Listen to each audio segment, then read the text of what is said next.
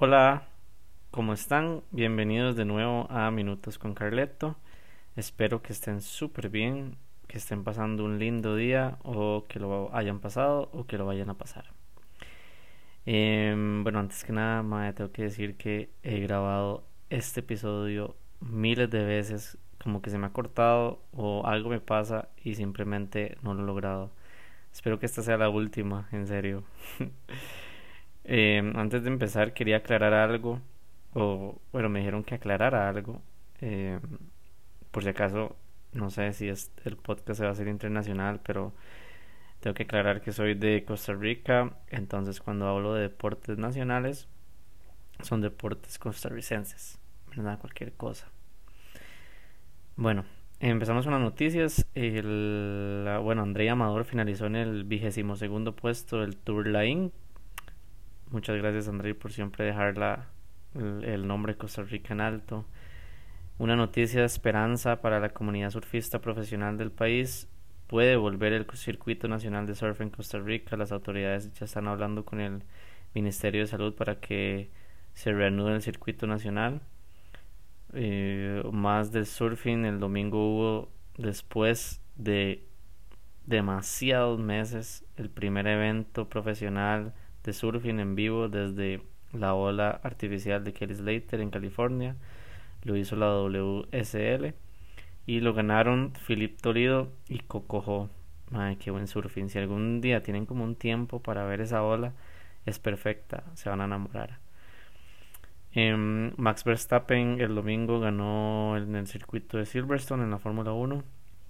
Yo vi parte de la carrera y estuvo bastante tuanes, la verdad.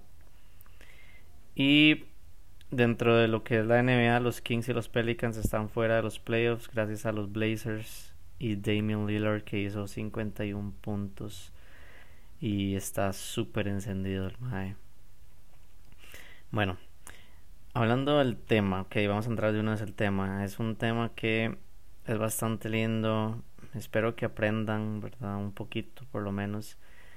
Y bueno, las personas me dijeron como que hablara de esto, hablara de, de mi deporte, de qué, es de qué es lo que yo hago cuál es mi disciplina, querían aprender más sobre esto y entonces se me ocurrió hacerlo de una vez.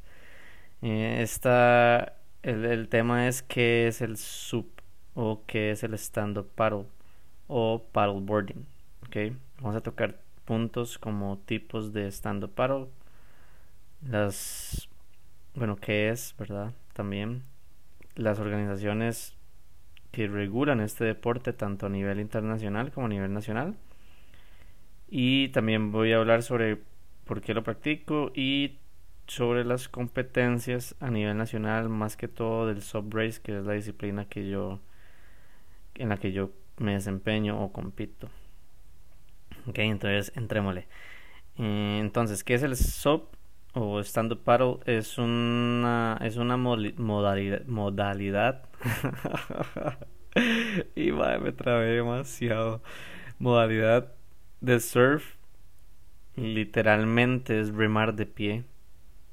Algunas, algunas personas lo hacen en, en, un, en, en rodillas, pero es remar en pie en una tabla de surf. Son tablas con diferentes dimensiones a las tablas normales de surf que usan los profesionales, que son pequeñas, ligeras y menos pesadas.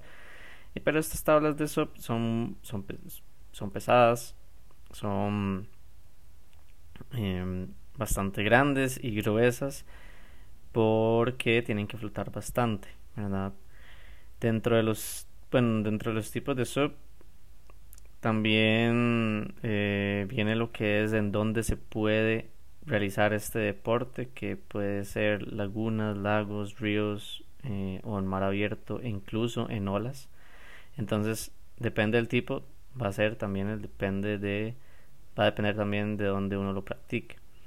Entonces, los tipos de de sub, vamos a entrar primero al sub touring o el stand up touring, que es de travesía. Eh, este, esta, este tipo de sub son se, se, utilizan tablas cero aerodinámicas, son tablas gruesas, las tablas que uno conoce más como paddleboards, ¿verdad? Que son como más para practicar deporte de recreación. Eh, son pesadas, uno tiene muy poco control dentro de lo que es esta, eh, estas tablas. Más que todo como para decir, ok, voy a ir a, voy no sé, a, ir a ver al atardecer dentro del mar. Entonces yo me llevo esta tabla. Es bastante tuanis hacer eso, entonces se los recomiendo. Eh, muchas personas utilizan tablas inflables que últimamente están muy de moda.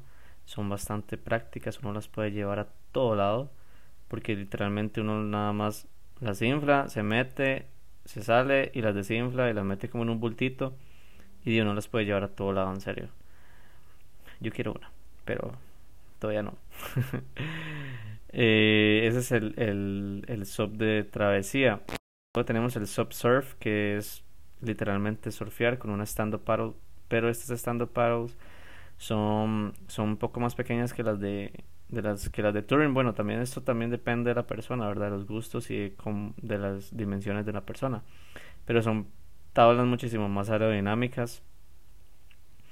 Y tienen masquillas para porque uno necesita maniobrar en esas en las olas es para surfear literalmente olas y solo que uno agarra la ola como de pie verdad uno va remando con el remo valga la redundancia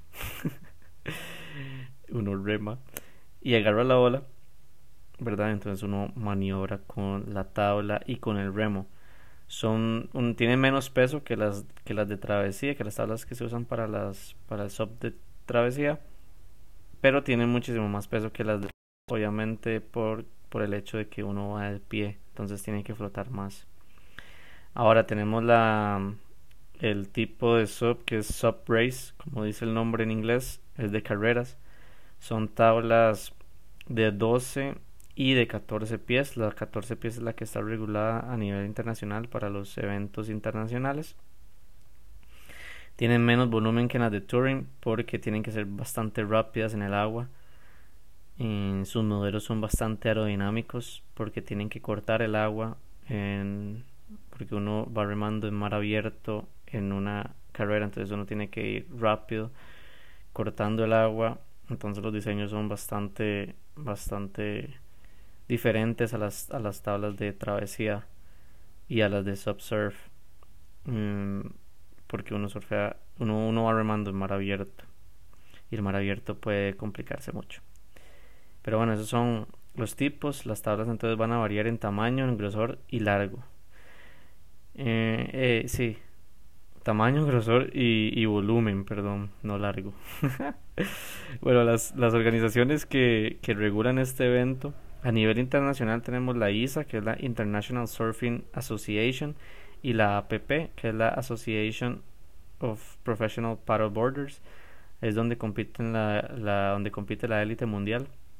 Personas como bueno, CJ Steinfeld, eh, Kyle Lenny, Arthur Atkin, toda esa gente que son bastante pros.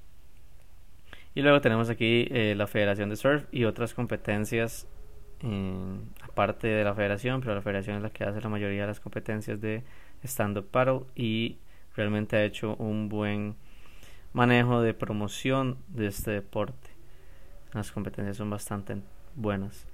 Um, porque es que yo practico este deporte, ok.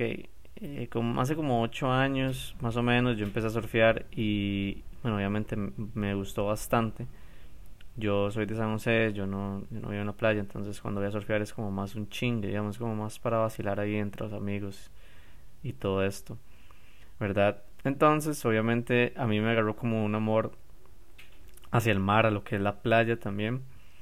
Y vi estas competencias de, de stand-up paddle y me, me llamó mucho la atención y entonces lo quise practicar. Hace como seis años tuve la oportunidad de de, hacer por primera vez estando paro en un río en Ostional. Realmente no sé cómo se llama, así que no me pregunten el nombre. Pero me gustó bastante. Y hasta hace poco, empecé a, el año pasado empecé a, practicar, empecé a entrenar bastante con, con Álvaro Solano. Em, un saludo a Álvaro si lo está escuchando el podcast. Eh, espero que estén bien. Y empecé a empecé a entrenar con, con él y como los tres clases, literalmente con las tres clases, me dijo, hay una competencia, vamos a competir, no sé qué, yo, madre, ¿por qué? ¿Por qué? ¿por qué? Bueno, yo estaba súper nervioso, competí, quedé cuarto lugar en mi primera competencia, entonces me gustó bastante y empecé a darle más duro, empecé a entrenar más fuerte, tanto en el agua como fuera del agua y competí dos veces más en las Catalinas y otra vez en Herradura, eh, como en noviembre y en diciembre fueron esas dos respectivamente, esas dos competencias. Y bueno, se dieron los resultados esperados por mí y eso me abrió la oportunidad de poder participar ya en la élite. Es eh, la próxima vez que hayan eventos porque ahorita no hay gracias a la pandemia, entonces todo bien. Me tuve que operar este año, ahí como un una como un way pero me tuve que operar este año. Después vamos a hablar sobre operaciones y atletas. Pero todo bien, o sea, todo bien. No hay no hay prisa de que vuelvan las competencias para mí, ¿verdad? Para mí, porque tengo que recuperarme de la mejor manera. Em, pero bueno, ya estamos entrenando de nuevo. Eso es porque lo practico. Me gusta llevar mi cuerpo a niveles de exigencia bastante altos. Es un deporte que exige bastante el cuerpo, tanto mental como físicamente y eso lo voy a tocar ahorita en la parte de la competencia. Entonces, las competencias, vamos a hablar sobre competencias más que todo de subbrace, que es lo que yo entreno. Sí hay competencias de subsurf eh, a nivel nacional y a nivel internacional también, pero mm, eso no lo voy a tocar. Entonces, las competencias de subbrace, ¿cuántos kilómetros son? Ok, son como pueden variar dependiendo de eh, la categoría. Entonces tenemos aquí en el país tres categorías, la recreativa, la élite 12 pies y la élite 14 pies, tanto para femenino como masculino. Los kilómetros van a variar, van a ser como de 4 a 10 kilómetros dependiendo de la categoría. La cantidad de personas que participan, eso ya depende de la gente que organiza el evento. Entonces eso no le podría decir así un número exacto de personas. Yo he llegado a competir como hasta con 10 personas más o menos. Em, lo que quería aquí hablar también es como los factores que pueden afectar a un atleta dentro de una competencia soft race, porque nosotros tenemos que manejar bastantes factores en, una, en una competencia. Eh, el factor mental, obviamente, y el factor físico van a ser afectados en cualquier deporte. Obviamente uno estando en, afuera del mar, digamos literalmente en mar abierto, a kilómetros de la playa, uno dice, Mae, ya quiero llegar a tierra firme, ya estoy cansado, necesito salirme, quiero terminar, ¿verdad? Entonces esto, esto afecta mucho, ¿verdad? El factor físico, el cuerpo obviamente se va a agotar después de 9 kilómetros, de 8 kilómetros y así, el cuerpo obviamente va a generar o va a tener fatiga. Em, otro factor que son los factores, bueno, otros factores que son factores ambientales.